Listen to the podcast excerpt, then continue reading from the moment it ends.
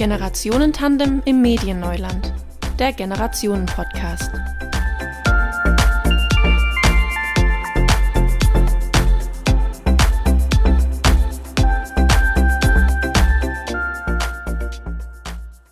Hallo zusammen, wir heißen euch herzlich willkommen zum Generationen-Podcast. Und zwar sprechen wir gemeinsam heute in der Runde über das Thema Studierende mit nicht akademischen Familienhintergrund. Und zwar heißen wir Professorin Maria Knapp herzlich willkommen. Und zusammen wir Studierende äh, sprechen wir heute über dieses Thema. Mein Name ist Nick Hertel. Ich bin Franzi Eckert. Und ich bin Adrian Schäfer. Genau, und zusammen sprechen wir heute in der Runde über dieses Thema. Wir haben auch ein paar Fragen mitgebracht und genau, wir sind auf jeden Fall mal gespannt, wie es läuft. Und zwar als allererstes hätten wir an Sie, Frau Knapp, ähm, genauso die erste Frage mitgebracht. Ähm, hätten Sie einfach mal Lust, ein bisschen über Ihren persönlichen Werdegang zu erzählen, wie Sie es so erlebt haben und genau, was ist so mit der Frage eigentlich verbunden? Ja, erstmal äh, möchte ich mich bei Ihnen bedanken. Ich habe mich gefreut, dass Sie dieses Thema aufgegriffen haben. Äh, dieses Thema, ob wir jetzt von Schichtunterschieden sprechen oder vom langen Atem der Herkunft, das meint ja immer wieder dasselbe. Ich glaube, das ist nach wie vor aktuell und gerade ja auch für soziale Arbeit. Also zu meinem Start, ich bin in einem kleinen Dorf in Oberschwaben geboren. Äh, als Tochter, wir, ich habe zwei Schwestern und ein Bruder. Mein Bruder ist älter, der Prinz war also schon geboren. Das hat einiges an Stress rausgenommen in der Geschwisterfolge. Ja, und ich habe dann, äh, unsere Dorfschule war eben noch im Dorf. Ich bin sehr gern in die Schule gegangen äh, und der die Lehrer haben damals äh, dann auch empfohlen, dass ich aufs Gymnasium gehe und ich hatte in der Grundschule ähm, schon ein ganz großes Vorbild. Fräulein Bentele kam irgendwann als Grundschullehrerin und das war für mich, glaube ich, das erste Mal, dass ich eine Frau aus der Stadt mit lackierten Fingernägel erlebt habe und Frau Fräulein Bentele hat mich sehr beeindruckt und damals ist dann mein Berufswunsch entstanden, dass ich Lehrerin werden möchte. Ich bin ja dann erstmal Sozialarbeiterin geworden, aber inzwischen bin ich ja Lehrerin an der Hochschule. Also es fand ich dann auch spannend, wie sich manche Kreise dann doch etwas später auch wieder schließen. Ich hatte Glück von der politischen, historischen Situation ähm, aus gesehen. Also es gab äh, Anfang der 70er Jahre eine SPD-Bildungsoffensive das heißt, Kinder aus sogenannten, also aus Familien mit nicht akademischem Hintergrund, äh, sollten auch mehr eben auf höhere Schulen gehen, äh, nicht nur die Hauptschule besuchen. Das heißt, es gab zum ersten Mal meines Wissens die Idee von BAföG. Und das bedeutete eben, dass ich als katholisches Mädchen vom Lande tatsächlich eine reale Chance bekommen habe. Also davor gab es eigentlich in unserem Dorf ein, zwei Personen, die auf höhere Schulen gegangen sind. Und in meinem Jahrgang, wir waren tatsächlich die erste Gruppe, wo wir zu fünft dann aufs Gymnasium gegangen sind. So. Ein Jahr später hatten wir sogar auch einen Schulbus, also das erste Jahr noch nicht, aber das war eben die Möglichkeit, dann tatsächlich auch ähm, aufgrund dieser politischen und finanziellen Rahmenbedingungen dann eben auch äh, aufs Gymnasium zu kommen. In, in, und da habe ich erstmal meinen ersten Schock erlebt, weil ich war jetzt plötzlich ein Mädchen vom Lande. Also es war klar, die, El die Lehrer kannten die Stadtkinder, kannten deren Eltern so und wir waren unbekannt so. Und da habe ich eigentlich zum ersten Mal erlebt, was ich inzwischen ja äh, für meinen Beruf als Glück ähm, auch interpretieren kann, wie es eigentlich ist, wenn ich als Kind nicht wahrgenommen werde oder wenn die Lehrer ständig meinen Namen vergessen. Also ich wurde zunehmend unsicherer und bin erstmal schlechter geworden in den Noten. So, es war ein großer Schock. Und habe da erst kapiert, wie ich in meiner Grundschulzeit, weil unsere Familie war sehr angesehen im Dorf, ähm, wie ich eigentlich da davon profitiert habe, ne? während andere ja auch eben drunter gelitten haben, dass sie eher am Rande der Dorfgemeinschaft standen. So. Also mein Bewältigungsmuster damals oder Strategie im Gymnasium war dann, ich muss mich einfach mehr anstrengen. Und das hat dann auch Früchte getragen. Und ich, so im Nachhinein betrachtet, denke ich auch, ich habe deshalb dann so viel gelernt, weil das eigentlich die einzige Möglichkeit war, nicht arbeiten zu müssen in der Familie. Also ich bin in einen Bauernhof zu Hause und eine Gastwirtschaft und ich war auch für die Pflege meiner Großmutter verantwortlich. Also das heißt, die Zeit, in der ich gelernt habe, war eigentlich die einzige Zeit, wo ich nicht arbeiten musste. So. Das hat, glaube ich, äh, auch mein, äh, meine Lernbereitschaft mit erhöht. Ja. Ähm, ich war dann eigentlich für mich relativ klar, dass ich auch studieren werde, nachdem ich das Abitur gemacht habe. Also ich bin auch die Einzige, die aus unserer Familie studiert hat. Und äh, da im Übergang, als ich mich dann mal entschieden habe, ich möchte soziale Arbeit studieren, möchte ich vielleicht eine Geschichte auch noch mal erzählen, die so deutlich macht, wie denn äh, wie ich selber eigentlich dann auch schon angefangen habe, meine eigene Herkunft zu entwerten. Also ich habe mich beworben, ich wollte unbedingt in Tübingen studieren. Ich hatte vor FSJ in Tübingen gemacht, wusste, Tübingen ist Erziehungswissenschaft mit Sozialpädagogik, hat einen guten Ruf. Und ähm, wurde dann nach Bayreuth geschickt. So, da wollte ich auf keinen Fall hin. Und dann hat meine Mutter gesagt, jetzt ruf doch da mal an das war die zentrale äh, Studienvergabe, das war bundesweit organisiert und ich habe zu meiner Mutter gesagt, da nützt es nichts, wenn ich anrufe. Meine Mutter blieb aber hartnäckig. Jetzt ruf halt mal an, mit den Leuten muss man schwätzen. Und ich habe innerlich gedacht, ja, die Frau hat keine Ahnung, wie es außerhalb des Dorfes zugeht. Das wird nicht funktionieren. Und Herr Hartl, kann ich die Geschichte zu Ende erzählen oder wollen Sie direkt dazu? sehr gern zu Ende erzählen. Ja. Und dann war es tatsächlich so, sie hat keine Ruhe gegeben, meine Mutter. Irgendwann habe ich angerufen. Und mehrere Telefonate später, ich hatte dann tatsächlich auch schon woanders angefangen zu studieren, habe ich aufgrund der Hartnäckigkeit meiner Mutter den Studienplatz in Tübingen erhalten. Also diese Frau hat Recht behalten. Das ist eigentlich ganz interessant, wie Sie es beschreiben, weil wir haben uns so gefragt, wie so die ersten Reaktionen von Ihrem Umfeld waren, dass Sie dann beschlossen haben zu studieren. Und ähm, was haben sich da eigentlich für Gefühle von Ihrer Seite ähm, heruntergemischt, jetzt gerade wegen den Reaktionen Ihres Umfeldes? Ja, also Reaktion. Das eine war natürlich, meine Eltern waren sehr stolz.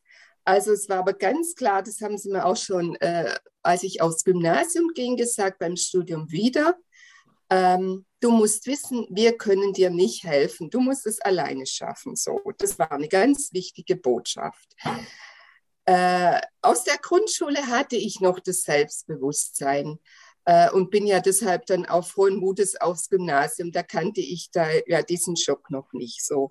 Und aber auch zum Studium Anfang habe ich mich davon nicht abschrecken lassen und was in der Geschichte, die ich eben erzählte, zeigt, meine Mutter war es natürlich recht, dass ich nicht so weit weg bin.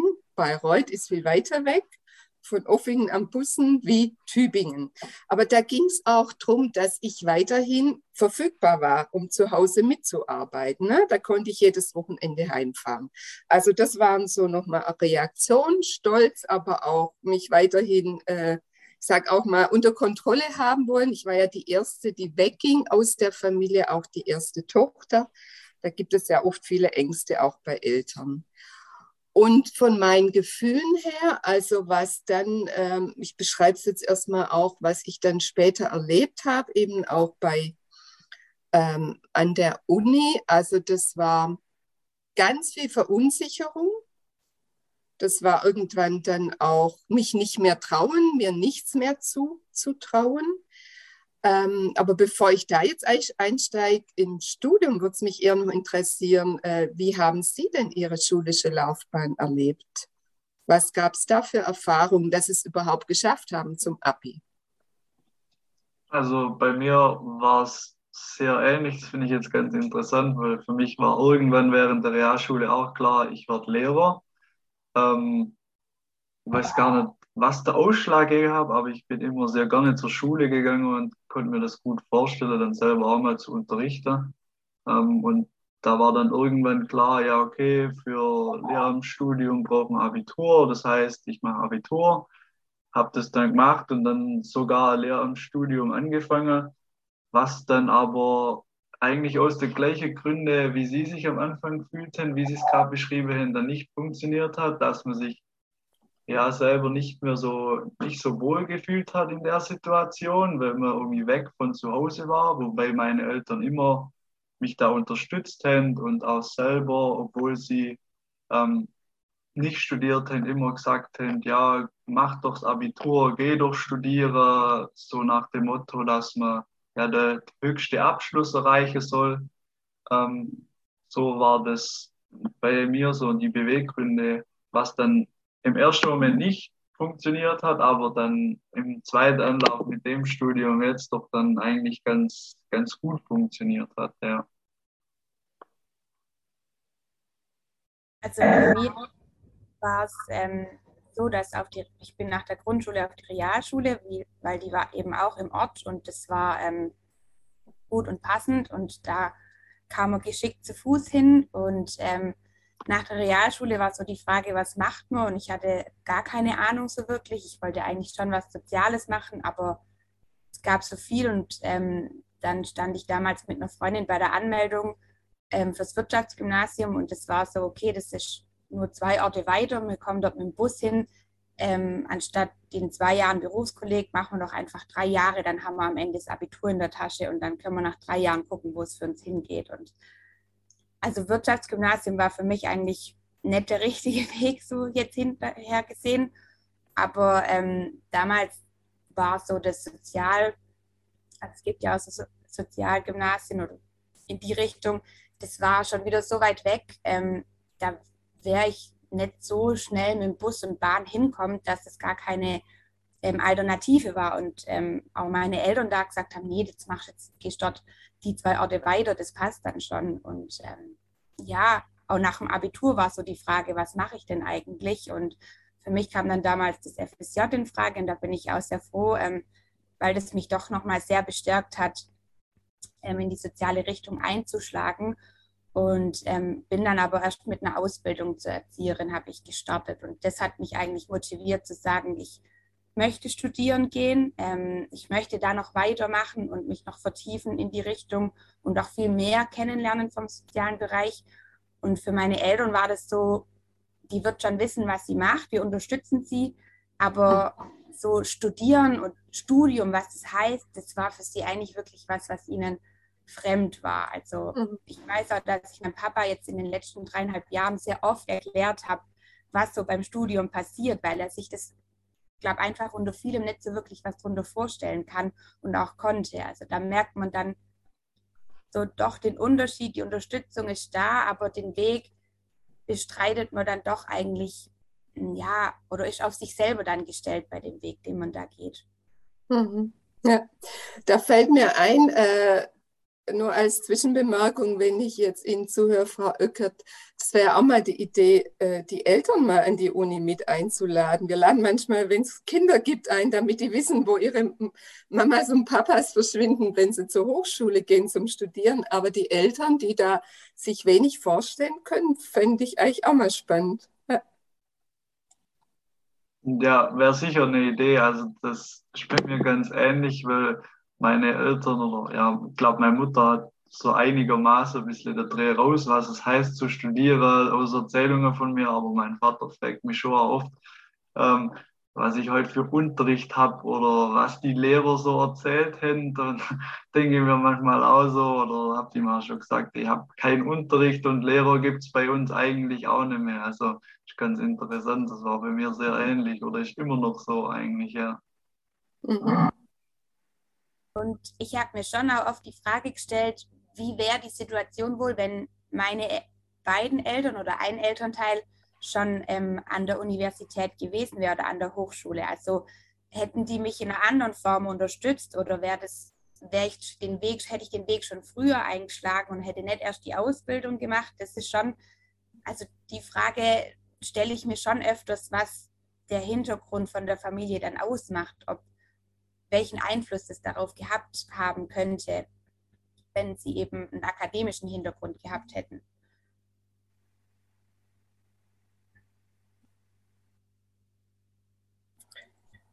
Nick, wie war es bei dir? Ähm, ich versuche mal relativ kurz zu halten. ich habe es mir gerade auch schon versucht, im Kopf zusammenzupuzzeln. Ähm, weil mir ist nämlich gleich eingefallen, damals nämlich in der Grundschule. War damals die dritte, vierte Klasse, stand schon ganz groß im Vordergrund das Thema, wo kommst du eigentlich danach hin? Wo geht es mit der Schule eigentlich weiter? Und das war eigentlich noch ziemlich stark von dem Umfeld halt geprägt, also von den Kindern um einen drumherum, weil man wollte natürlich mit seinen Freunden, mit seinen Leuten zusammen eine gemeinsame Schule besuchen. Und als sich dann letztendlich herausgestellt hat, dass jetzt die meisten, also ich bin im städtlichen Teil, bin ich nämlich aufgewachsen, dass nämlich die meisten aufs Gymnasium gehen. Ähm, klar war das natürlich mit großer Freude verbunden, aber noch nicht mit diesem ähm, Druck so dahinter. Ähm, später dann in meiner Schulzeit, ich bin dann, dann am Anfang von meiner Gymnasiumszeit, bin dann aufs Land gezogen und ähm, da habe ich dann schon zum Laufe der Schulbahn gemerkt, okay, ähm, man merkt so, wie sich das soziale Umfeld, also Freunde und so weiter, wie das einen prägt und auch das äh, familiäre ähm, und wie dann jeder so eine andere äh, Erwartung mitbringt. Andere erzählen schon so zum Beispiel Richtung, es gab ja dieses Bogi-Praktikum, ähm, ja, ich kann mir vorstellen, zum Beispiel in die Richtung zu gehen, ich will gerne irgendwas Richtung Politik machen. Dann ähm, gab es schon die ersten paar Leute im Alter von 16, oh, ich könnte es mir doch vielleicht vorstellen, eine Ausbildung zu machen. Aber das Interessante war, dass es trotzdem die wenigsten Leute waren, die sich wirklich jetzt für eine Ausbildung entschieden hätten. Und immer wenn dieses Gespräch auch ähm, hochkam, also studieren ähm, und dort darauf hinarbeiten und in dem Sinne erfolgreich sein, ähm, dass man da auch schon so ein bisschen, ja, einen gewissen Druck vielleicht aus dem Elternhaus auch gemerkt hat, dass die Leute halt geglaubt haben, okay, wenn ich studiere, ist es mit einem hohen Lebensstandard, mit Absicherung verbunden. Ähm, ja, und da habe ich wirklich gemerkt, wie das auch der größte Teil so erlebt hat und ähm, witzigerweise weniger Leute, also die wenigen, die jetzt zum Beispiel eine Ausbildung machen wollten, aus einem ganz anderen familiären Hintergrund kamen. Ich habe dann später ähm, ich habe mein Abitur leider damals nicht geschafft. Ich wusste aber auf jeden Fall, dass ich ähm, Fachhochschulreife erlangen will. Das war mir ganz wichtig. Und ich fand es relativ interessant, wenn ich das jetzt vom Studium aus bis damals zurück reflektiere, fällt mir immer auf, dass ich nach meiner Kindergarten, meiner ähm, Grundschulzeit immer einen guten Draht noch hatte zu den Angestellten von dem Kindergarten damals, weil ich einfach positive Erfahrungen hatte, in Erinnerung habe damals den Kindergarten auch regelmäßig besucht, weil einfach dieser Kontakt Menschen auch aus verschiedenen Altersgruppen, egal ob es jetzt die Erzieher waren, auch die Kinder, ähm, ja, ich einfach sehr positiv empfunden habe.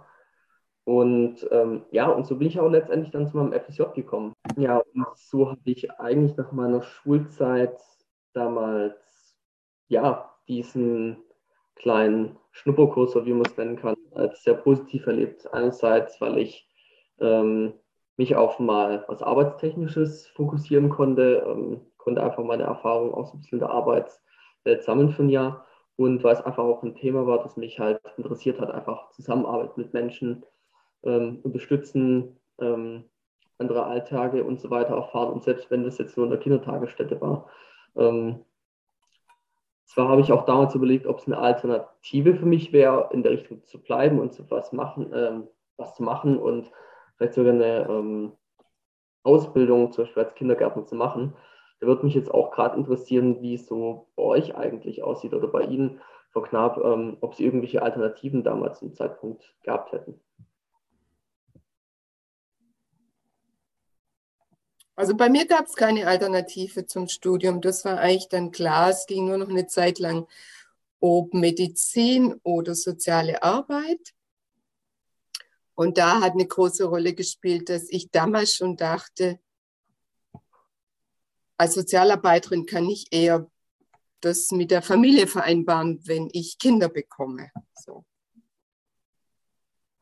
Also bei mir war es irgendwie so, gab irgendwie keine Alternative. Es war so, ich habe nach dem, bevor ich noch das Abitur gemacht habe, noch so, so Praktika gemacht. Äh, in Büros von irgendwelchen Unternehmen, so Richtung Industriekaufmann, ob das irgendwie so eine Möglichkeit wäre, eine Ausbildung zu machen. Aber das war irgendwie mehr so, ich habe es gemacht, aber irgendwie war mir schon klar, nee, das wird, glaube ich, eher nicht so meins. Und ähm, dann war schnell klar, dass ich das Abitur mache. Und dann, als ich dann auf dem Gymnasium war, war dann auch klar, ja, ich mache das jetzt, um später dann zu studieren. Ähm, genau, also das war vielleicht so die Alternative, die aber nie so wirklich gewollt war, sage ich mal.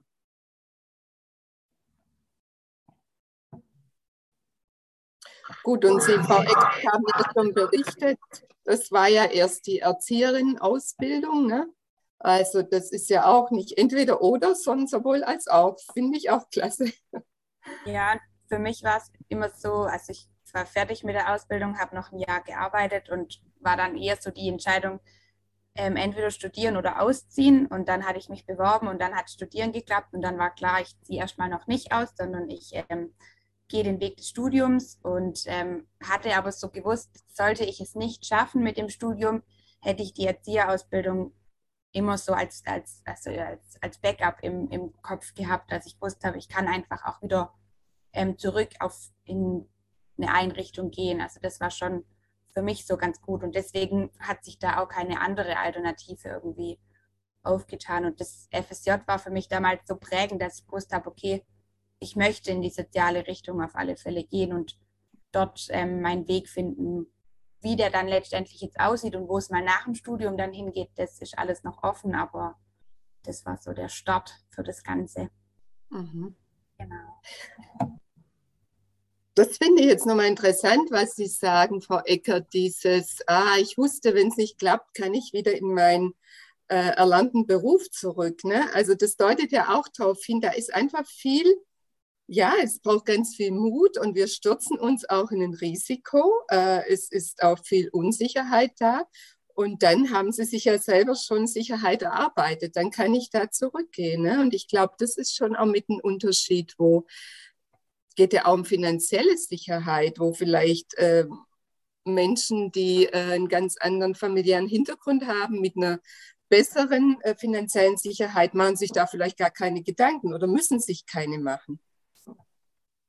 Also für meine Eltern war es auch schon immer klar, dass ich dann, wenn ich studiere, trotzdem auch nebenher ähm, schauen sollte, dass ich nebenher arbeite und ein bisschen Geld verdiene. Also es war nicht so, dass sie gesagt haben, okay, super, du studierst jetzt und die nächsten dreieinhalb Jahre bekommst du von uns den vollen, das volle Geld, sage ich jetzt mal, zur Verfügung, so viel wie du brauchst, sondern ähm, die gewisse Unterstützung war da, aber es war auch klar, natürlich solltest du dir auch gucken, dass du vielleicht nebenher auch noch oder in den Semesterferien dann ähm, arbeiten gehen kannst und dir noch dein Geld dazu verdienen kannst. Also das war für meine Eltern irgendwie klar, dass das nicht alleine von ihnen dann kommt in dem Moment. Und mhm. das kann ja oft auch ein Hindernis sein, dass man dann denkt, okay, nee, dann geht man lieber doch nochmal zurück auf den sicheren Weg mit Ausbildung und Geld verdienen und wagt sich dann manchmal doch nicht ähm, in den, nächst, den nächstgrößeren Schritt zu gehen, wie studieren. Ja. Also vielleicht da dazu, da hatte ich, glaube ich, auch wieder hm, Glück im Unglück oder Unglück im Glück. Ich weiß nicht genau, wie rum. Also ich hatte ja gesagt, es gab dann zum Glück das BAföG damals, ja, wurde eingeführt und äh, als ich gestartet bin ins Studium, gab es die, ähm, also entweder sogar dass wir komplett äh, den Satz bekommen haben oder den größten Teil äh, nicht zurückzahlen mussten. Und dann war ich, glaube ich, zwei Semester im Studium und dann hat die CDU das gekippt, die, als die an der Regierung war. Und dann war klar, ich muss auf Volldarlehen studieren. Das heißt, im Laufe meines Studiums sammle ich äh, Schulden in Höhe von äh, 30.000 D-Mark an. Habe ich auch gemacht, so war das. Und dann habe ich oft gedacht, wenn ich das, wir haben das versucht, da sind wir auch rechtlich dagegen vorgegangen, weil nach meinem Studium wurde es wieder auf Teildarlehen zurück. Also das waren wirklich nur ein paar Jahre, wo wir sagten, das ist doch ungerecht. Die davor äh, kriegen äh, nur Teildarlehen, egal. Und dann habe ich gedacht, wenn ich das zu Beginn des Studiums gewusst hätte, hätte ich womöglich nicht studiert, weil das ist ja ein Riesenberg. Ne? Ähm, und ich habe ähm, 2003 meine letzte BAföG-Rate zurückbezahlt. Also das ist dann schon so, dass das ein einfach jahrzehntelang nochmal auch äh, mit beschäftigt. So. Ich musste auch immer nebenher noch arbeiten, ähm, Jobs, mich finanzieren, trotz BAföG, trotz Schulden. Wie war es denn bei Ihnen, Herr Hartl oder Herr Schäfer? Haben Sie auch immer nebenher gearbeitet? Ja, also hm, bei mir ist ja auch so, dass ich noch daheim wohne. Also ich bin jetzt nicht extra nach Reutlingen gezogen, ähm, weil es von der Strecke her noch ja, eigentlich einigermaßen machbar ist, dann mit dem Auto zu fahren. Ähm, und bei mir ist auch immer so, dass sobald Semesterferien irgendwie losgeht, ähm, kommt auch schnell die Frage von meinen Eltern, ja, ob ich jetzt dann arbeiten gehe oder nicht. Und ähm, ja, ich bin dann eigentlich immer eigentlich regelmäßig äh, alle Semesterferien dann ja, Ferienjobs gemacht, so Jobberganger, ähm, weil man ja selber auch nicht sagen will, so wie es Franzi vorher gesagt hat, ja, ich bin jetzt studiert hier drei Jahre, dreieinhalb Jahre ähm, und meine Eltern finanzieren mir das jetzt komplett. Man will seine Eltern ja irgendwie auch nicht auf der Tasche liegen, vor allem weil man, wie Sie vorher gesagt haben, Frau Gnaber, immer dieses Risiko so eingeht, so irgendwann vielleicht festzustellen, ja, das war jetzt doch nicht das Richtige oder ich breche es doch ab oder ähm, mhm. ja, eben auch so die Frage oder ja, die Aussage, dass man ja auch was dafür tun will und ähm, die Eltern da nicht zu viel in die Verantwortung ziehen will, das ganze Studium von ihrem Sohn zu finanzieren. Mhm. Und das ist natürlich für uns jetzt, jetzt bin ich ja als Hochschullehrerin, äh, habe ich nochmal die andere Perspektive, auch immer die Herausforderung zu wissen, dass ja viele unserer Studierenden, also soziale Arbeit ist ein typisches Aufsteigerstudium, also ein hoher Prozentteil der Studierenden in soziale Arbeit dringen das erste Mal, betreten das erste Mal die akademische Welt. So. Und so wissen ja viele, müssen nebenher verdienen und trotzdem verlangen wir ja ein Vollzeitstudium. Also da gibt es ganz viele Konflikte und da kommen viele auch wirklich an äh, Grenzen der Studierenden. Also zum Beispiel bei mir war es ein Stück weit anders. Das hat sich ähm, dadurch, dass zum Beispiel meine Eltern, die haben jetzt zwar keinen größeren akademischen Hintergrund gehabt, ähm, waren aber zum Beispiel, was gerade so Absicherung im Alter angeht, einfach, ähm, hatten sie Interesse bei Wertpapieren, Börse, Aktien und so weiter. Und da wurde ich einfach schon früh als Kind involviert, natürlich komplett freiwillig, ob ich darauf nicht auch Lust hätte. Ähm, hatten dementsprechend immer so einen Newsletter, der auch schon eine Weile lief. Ähm, mit einer bestimmten Zuverlässigkeit, dass man auch gesagt hat, okay, das Geld, wo ich da reinlege, das verliere ich auch nicht. Und ähm, genau das habe ich damals angefangen, seitdem ich 13, 14 war. Und in Absprache von meinen Eltern ähm, war dann einfach auch dieser Kompromiss da, okay, das ist ein Geld, das ich länger auf dieser Seite liegen lasse, ähm, das dann sich auch anhäuft und wächst und so. Und da ich nämlich das Glück hatte, weil mein Stiefonkel nämlich damals ausgezogen ist, wir haben nämlich ein Familienhaus, hatte ich nämlich das Glück, dann nämlich auch eine Wohnung halt zu haben. Ähm, mhm. Ich habe natürlich dann die Zeit jetzt über zum Beispiel größtenteils über Kindergeld und so weiter gelebt. Es war einfach nochmal vom Verhältnis her, wissen Sie, ich meine, einfach eine andere Situation, wo das dann auch ähm, gesagt wurde, okay, wenn ich mich um den Teil der Versorgung kümmere, dann übernimmt man mir den anderen, was ich auch als ziemlich gerecht empfunden habe. Trotzdem hat mir dann so ein bisschen diese ähm, wie soll man sagen, das Geld liegt da, ne? wächst und wächst, aber so diese Tätigkeit dafür, die entfällt. Und deshalb bin ich zum Beispiel dann auch, habe ich beim Studierendenservice dann auch äh, bei mhm. uns an der IH ein bisschen geschafft ähm, und so weiter. Und ich muss auch sagen, bis ich dann zu meinem persönlichen Anreiz gefunden habe, oh, ich, ich gucke mal nach einer Stelle in meinem Bereich. Ähm, das war dann auch in Verbindung mit dem Praxissemester, wo ich gesagt habe, okay, ich will auch gerne feste Teilzeitstelle, ähm, nicht Teilzeit, aber eine Minijobstelle haben. Und mhm ja, genau, so ist es dann letztendlich bei mir gelaufen. Hm. Ja, das ist ja die andere Seite der Jobs, ne? Das sind ganz wertvolle Erfahrungen in ganz unterschiedlichen Arbeitsbereichen, ähm, wo wir da auch Einblicke bekommen. Ja. Ich würde jetzt mal zu diesem Thema auch noch mal weitere Herausforderungen im Studium gehen. Also es war ja jetzt dieses finanzielle, Herausforderung, was wir ja jetzt ähm, hatten. Dann, äh, ich habe es vorher schon kurz angedeutet, also sind eigentlich bei mir, würde ich mal sagen, zwei große Blöcke. Das eine ist diese hochgradige Verunsicherung, äh, die sich auch sprachlich ausdrückt, also Thema Dialekt und dann letztendlich das Verstummen. Und der, das zweite große Thema ist die Zerrissenheit, also zwischen dieser auch Wertewelt, in der ich aufgewachsen bin, in diesem dörflichen Milieu und dann ja immer städtischer zu werden. Oder dann war ich plötzlich in Tübingen. Ich wollte dann auch moderner werden. Ich wollte, ich habe mich auch politisch äh, angefangen, ganz anders zu positionieren. Ich habe angefangen, bestimmte Sachen in der Kirche zu hinterfragen, was eine Katastrophe für meine Eltern war diese Zerrissenheit und das Wort, das kennen Sie vielleicht auch. Also ich war später so froh, ich habe das dann in der Literatur, als es anfing mit den Themen zu Migration, Interkulturalität gelesen, wie zerrissen diese äh, jungen Menschen zwischen verschiedenen Kulturen sind. Und das gilt ja für die Schichtwelten auch, es sind ja auch unterschiedliche Schichtkulturen. Und auch dieses ähm, ja, mich teilweise als Verräterin zu fühlen. Also weil ich plötzlich das Gefühl habe, ich bin jetzt mein, meiner Herkunftsfamilie gegenüber nicht mehr loyal.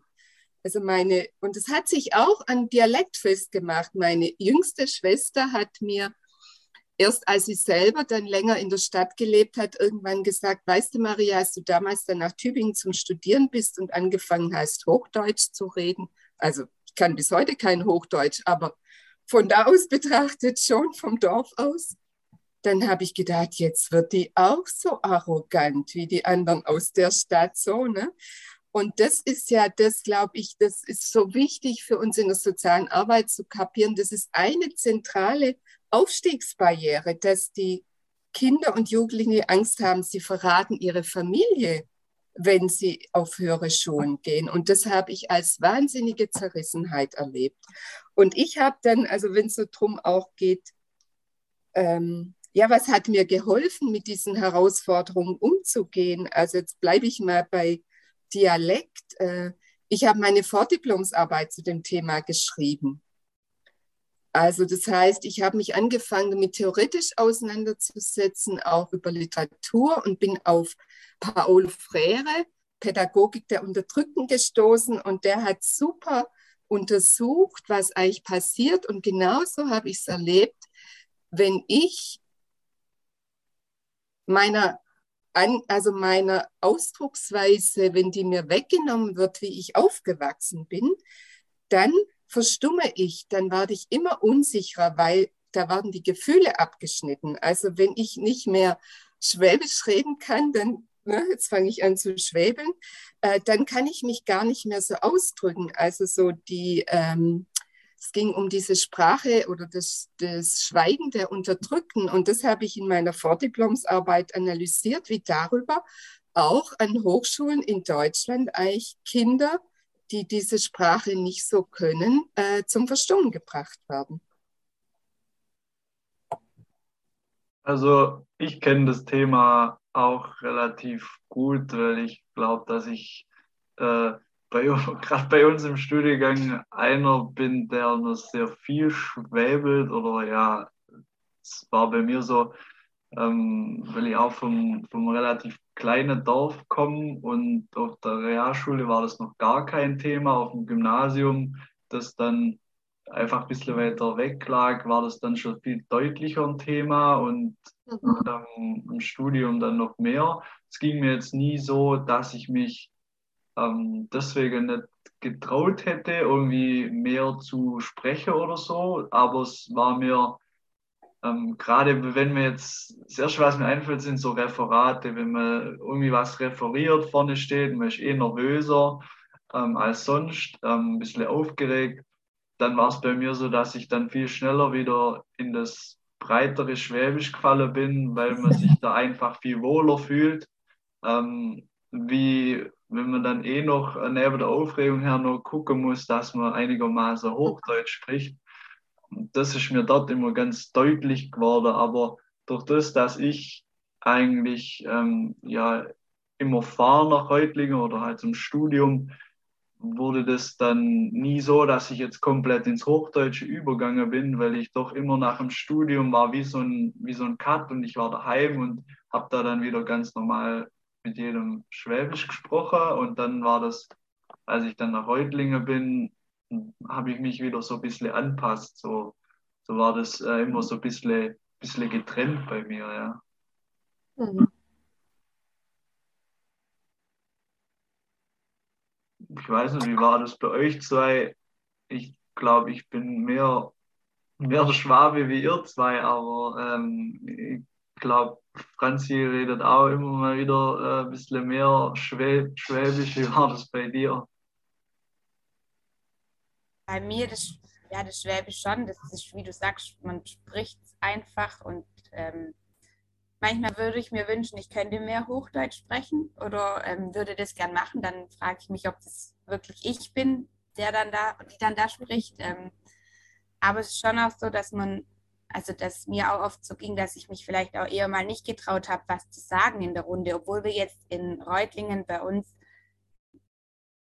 jetzt eher doch noch so eine kleinere Hochschule sind, wo jetzt nicht mhm. so was so viel, also wir haben auch viele unterschiedliche Menschen bei uns und viele Kulturen, sage ich mal, aber ich könnte mir vorstellen, wenn wir jetzt in Berlin soziale Arbeit studieren würden, wäre das nochmal ein ganz anderes Umfeld, in das man da reinkommt und das hat ja in Reutlingen schon eher so ein bisschen was Heimeliges, aber mhm. trotzdem hatte man manchmal so, oder habe ich manchmal gedacht, ah, ich sag lieber nichts, weil es könnte sich ja auch nicht so intellektuell und so, so, so klug anhören, was ich jetzt dazu sagen möchte. Also das habe ich schon oft manchmal auch das Gefühl gehabt, ähm, eher nichts zu sagen und manchmal auch eher zu denken, vielleicht bin ich hier gar nicht richtig, weil ich jetzt aus einem nicht akademischen Haushalt komme und ähm, ich nicht die Gabe mitbringe, was ja eigentlich Quatsch ist, dass man so denkt, aber.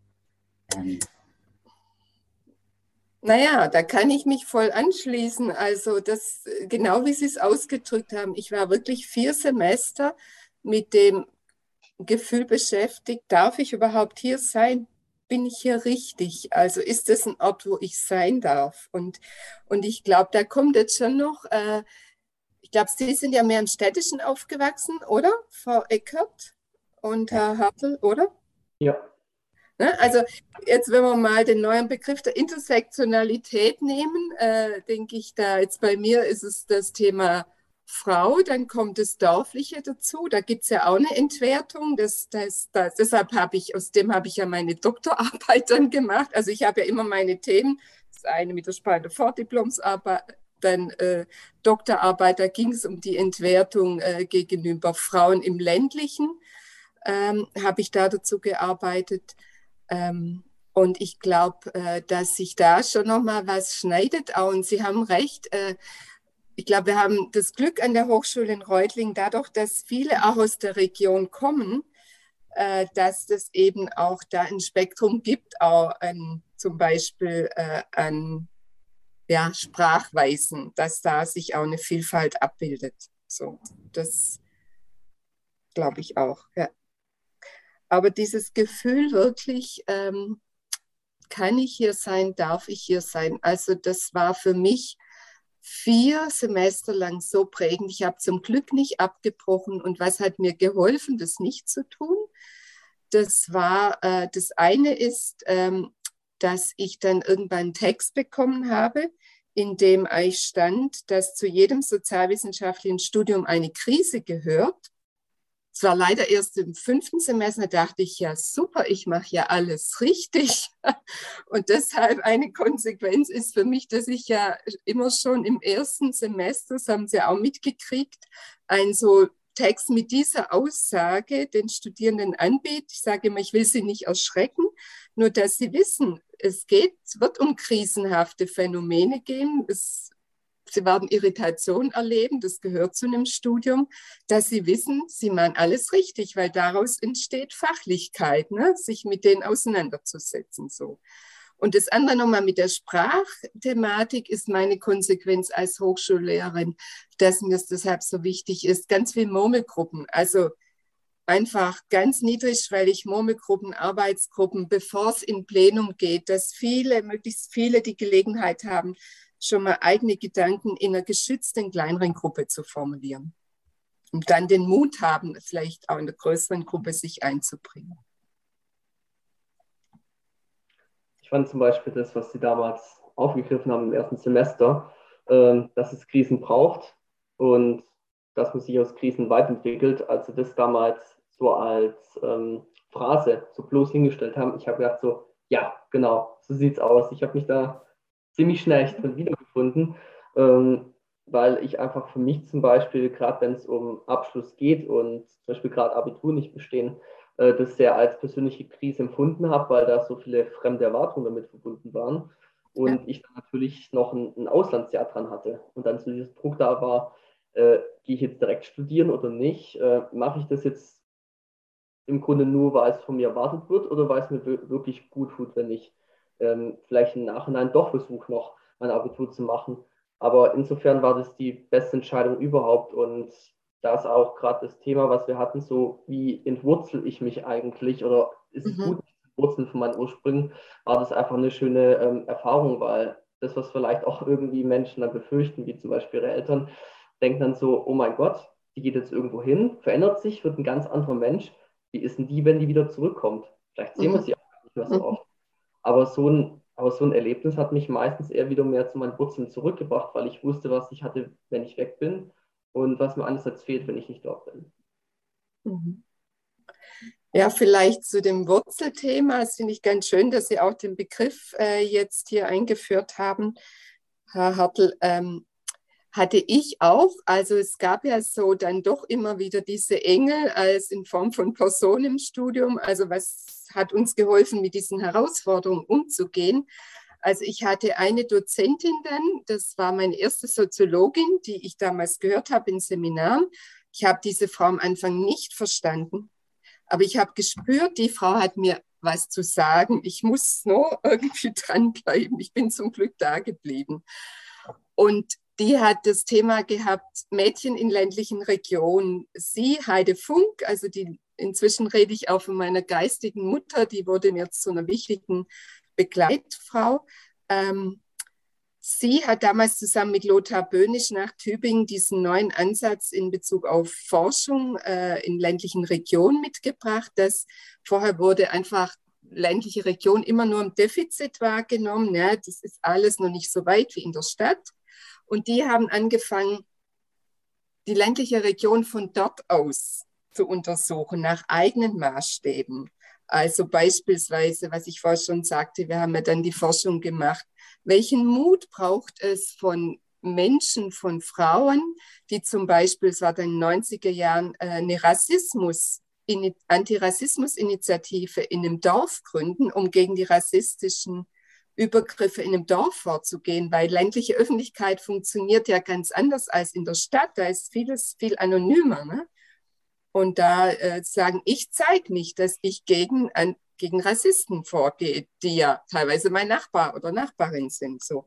Und diese Heide Funk eben, die sagte irgendwann im Seminar, und wenn ihr als junge Frauen, die ihr im Dorf aufgewachsen seid, jetzt in die Stadt kommt, wenn ihr das alles abschneiden wollt, hinter euch lassen wollt, dieses dorfliche, äh, dann schneidet ihr euch selber die Wurzeln ab und eure Kraft. Wow. Und das war für mich so, so ein Schlüsselmoment im Studium. Ne? Und dass ich wusste, ich darf mir es nicht abschneiden, aber das war eben diese Herausforderung, beides irgendwie zusammenzubringen. Und das, wie Sie sagten, Frau Eckert, ja, wer bin ich dann, wenn ich plötzlich ganz anders rede? Also das sind ja irgendwie große, große Abenteuer, wo mit offenem Ausgang. Ja.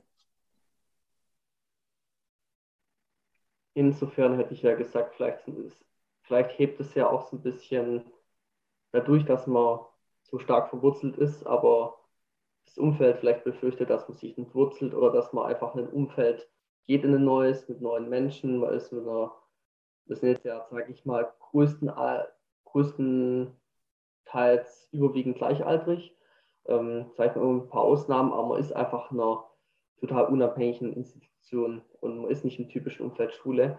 Ähm, aber vielleicht ist es gerade auch dieser Kontrast irgendwie, aus dem man dann positiv hervorgeht. Und manchmal, glaube ich, äh, dadurch, dass ja immer Wurzeln und Schwäbisch und traditionell ne, immer auch ein Stück weit negativ behaftet ist, ähm, wenn man jetzt so eher ins Städtische schaut, ähm, kann man eigentlich froh sein, dass man überhaupt diesen Kontrast hat, diese Wurzeln, weil ich denke, es gibt auch viele Menschen, die würden gern vielleicht denselben Abschluss haben und sind einfach dadurch, dass sie einfach keine richtigen, keinen richtigen Ursprung haben, keine richtige Herkunft, keine Identität, einfach aus, aufgrund von den Verhältnissen, wo sie herkommen, ähm, haben da einfach nochmal eine ganz, äh, eine ganz andere Schwierigkeit, sich da ihr Leben zu erarbeiten und haben gar nicht so diesen Wohlfühlfaktor, den Sie schon hm. angesprochen haben, der dann zum Beispiel fällt. Ja, schön formuliert. Also mich würde es auch noch mal mehr von Ihnen allen interessieren. Was haben Sie im Studium als hilfreich erlebt? Jetzt wirklich auch noch mal aus meiner Perspektive als Hochschullehrerin, weil wir ja immer auch ähm, gefordert sind, auch Strukturen zu schaffen. Äh, zum Beispiel Tutorien, dass ich Tutorien eingerichtet habe, war so äh, eine Konsequenz, weil ich tatsächlich auch ähm, vor allem also ein Tutor als ganz wichtig erlebt habe für meine, dass ich mich auch für Wissenschaft mehr interessiert habe. Also ich hatte einen Praxisschock im FSJ und da hat sich eben eine Freundin und Kollegin von mir suizidiert und dann war ich da eher untypisch. Ich war im Studium, ich wollte erstmal nichts mehr von Praxis wissen, keine Praxisnähe, sondern ich wollte verstehen, ich wollte Theorien haben. Äh, wie kommt es dazu, dass jemand so verzweifelt ist und äh, diesen Schritt geht so? Und da hatte ich eben tatsächlich einen Tutor, äh, der mich da sehr unterstützt hat. Äh, das führte dann eben auch äh, zu einer Liebesgeschichte. so, also wir haben dann tatsächlich auch in unserer Beziehung dieses gemeinsame Interesse an Wissenschaft und Theoriebildung geteilt. So. Gab es da bei Ihnen Menschen oder waren es Texte? Also für mich waren auch Texte wichtig. Äh, es gab damals ein Buch von Hannelore Bublitz, die schrieb, äh, irgendwie gehörte ich so nirgends hin. Also diese Zerrissenheit als Arbeitertochter an der Uni.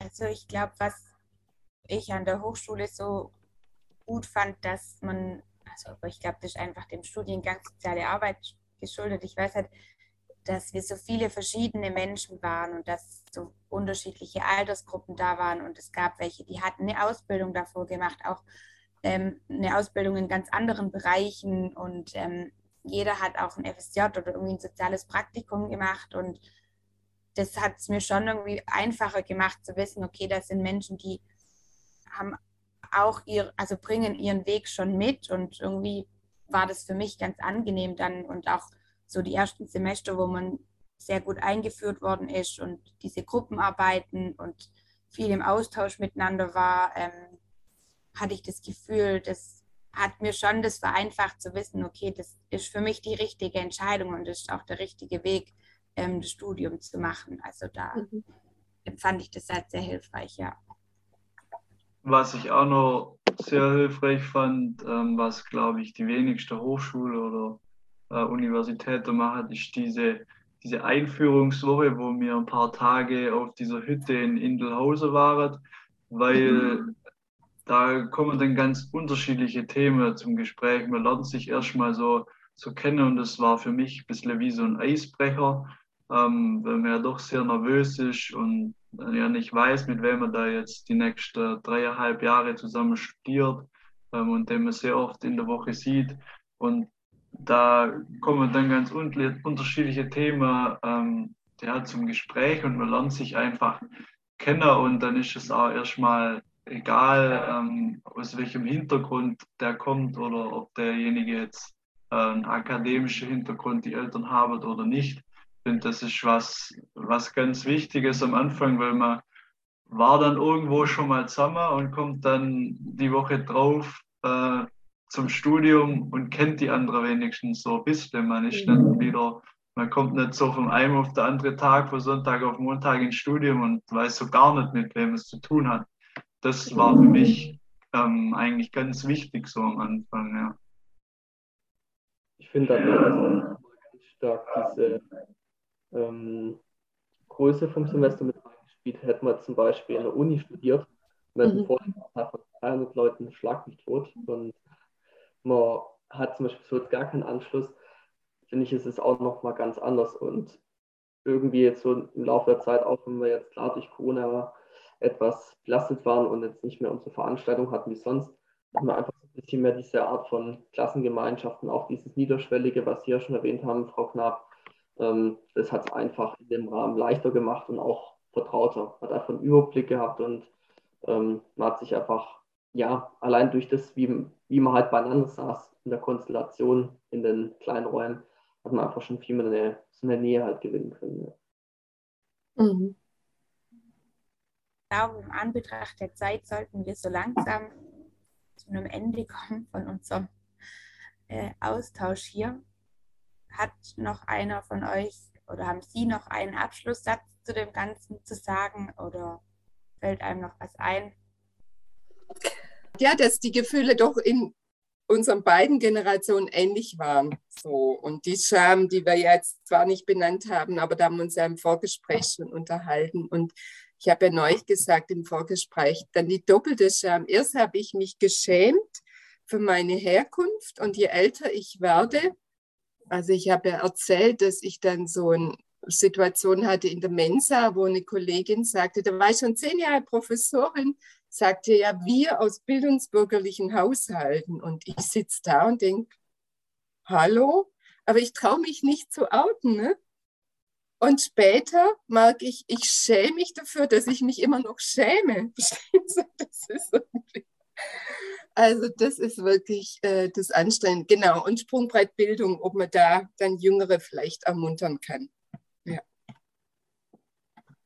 Ich denke, das wäre wahrscheinlich auch mal ein guter Austausch auf der Ebene, weil wir da in Sprungbrettbildung jetzt nicht nur speziell das Thema Bildungsbenachteiligung im klassischen Sinne haben, sondern einfach auch Herausforderungen, wo halt verschiedene Jugendliche in ihrem Alter halt mit sich bringen, die uns vielleicht bekannt sind, aber auch möglicherweise auch etwas ferner sind. Ähm, ich denke, das ist auch gerade interessant, auch mit den Beteiligten, also Mitgliedern, die ja dort aktiv sind, ähm, haben wir zum Teil ja auch so ihre persönlichen Hintergründe, warum sie dort sind. Wir haben mal so ein Gespräch gehabt, warum wir uns dafür motiviert haben, selber als Mentorin, Mentor bei Sprungwortbildung aktiv zu sein.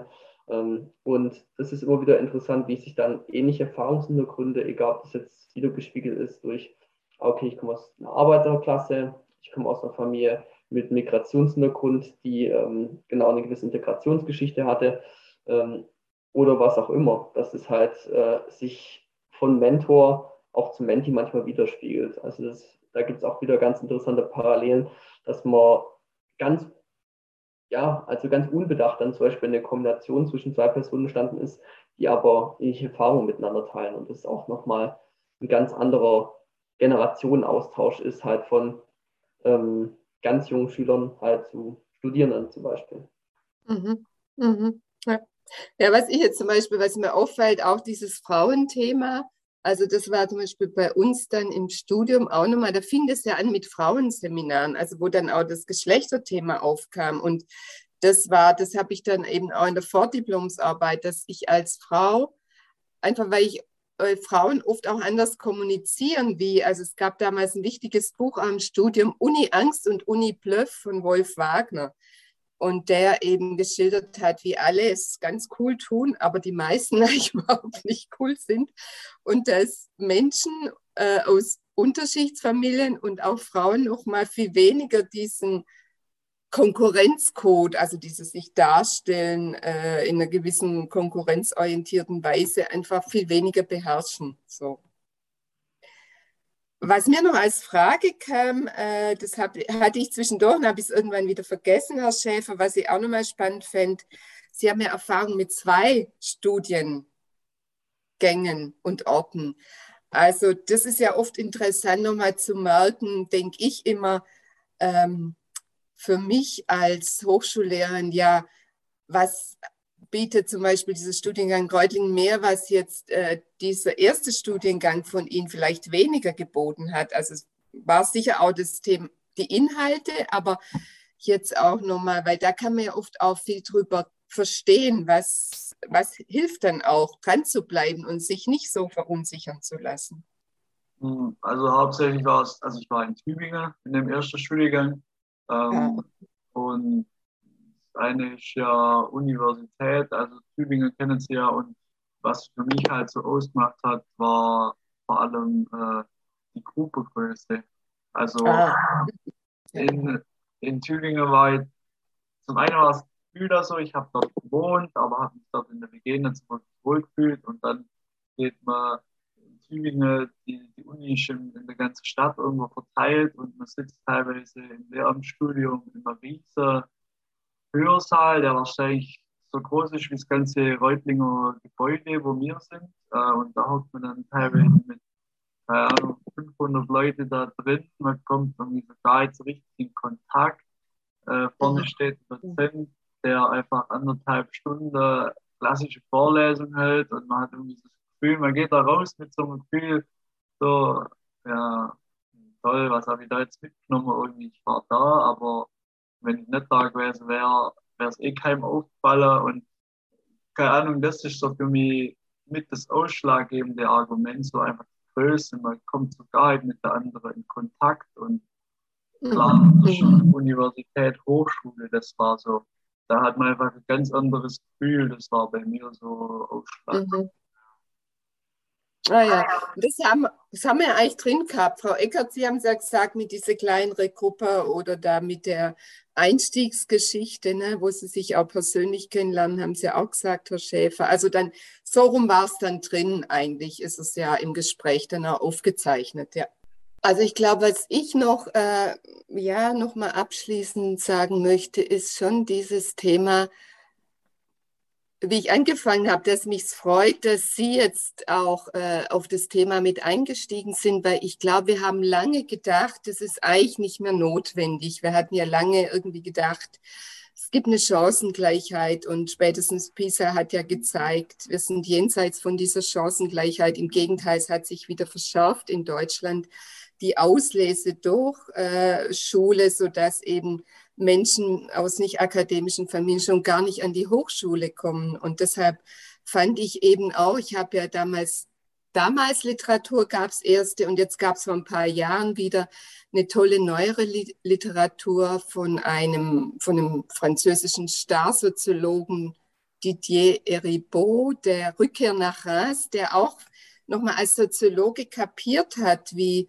äh, wie eigentlich dieses Schichtthema auch äh, zu ganz vielen Konflikten äh, und Abbruch zum Kontakt zu seinem Elternhaus geführt hat, obwohl er sich immer als Soziologe mit dem Thema beschäftigt hat, aber das aus dem Blick verloren hatte, die Schichtthematik auch biografisch. Und deshalb freut es mich, glaube das ist dringender denn je. Wir haben ja auch mit Sprungbrett Bildung irgendwie dann versucht, das vom Studium aus äh, zu unterstützen. Und ich glaube, Neulich kam von den Erstsemestern der Wunsch, ah, könnte man nicht Patenschaften einrichten für die Erstsemester? Und habe ich neulich auch gedacht, doch unsere Zusammenarbeit jetzt, ja, und da könnte man drauf achten, ob man dann nochmal Tandems bildet mit ähnlichem familiären Hintergrund, wenn es gewünscht ist. So. Also vielen Dank auch für die Anregung, die ich daraus mitnehmen kann. Ja, wir bedanken uns, dass Sie sich die Zeit genommen haben und dass wir das Gespräch führen konnten. Und ja, mehr fällt mir jetzt nicht mehr dazu ein. Ja, vielen Dank.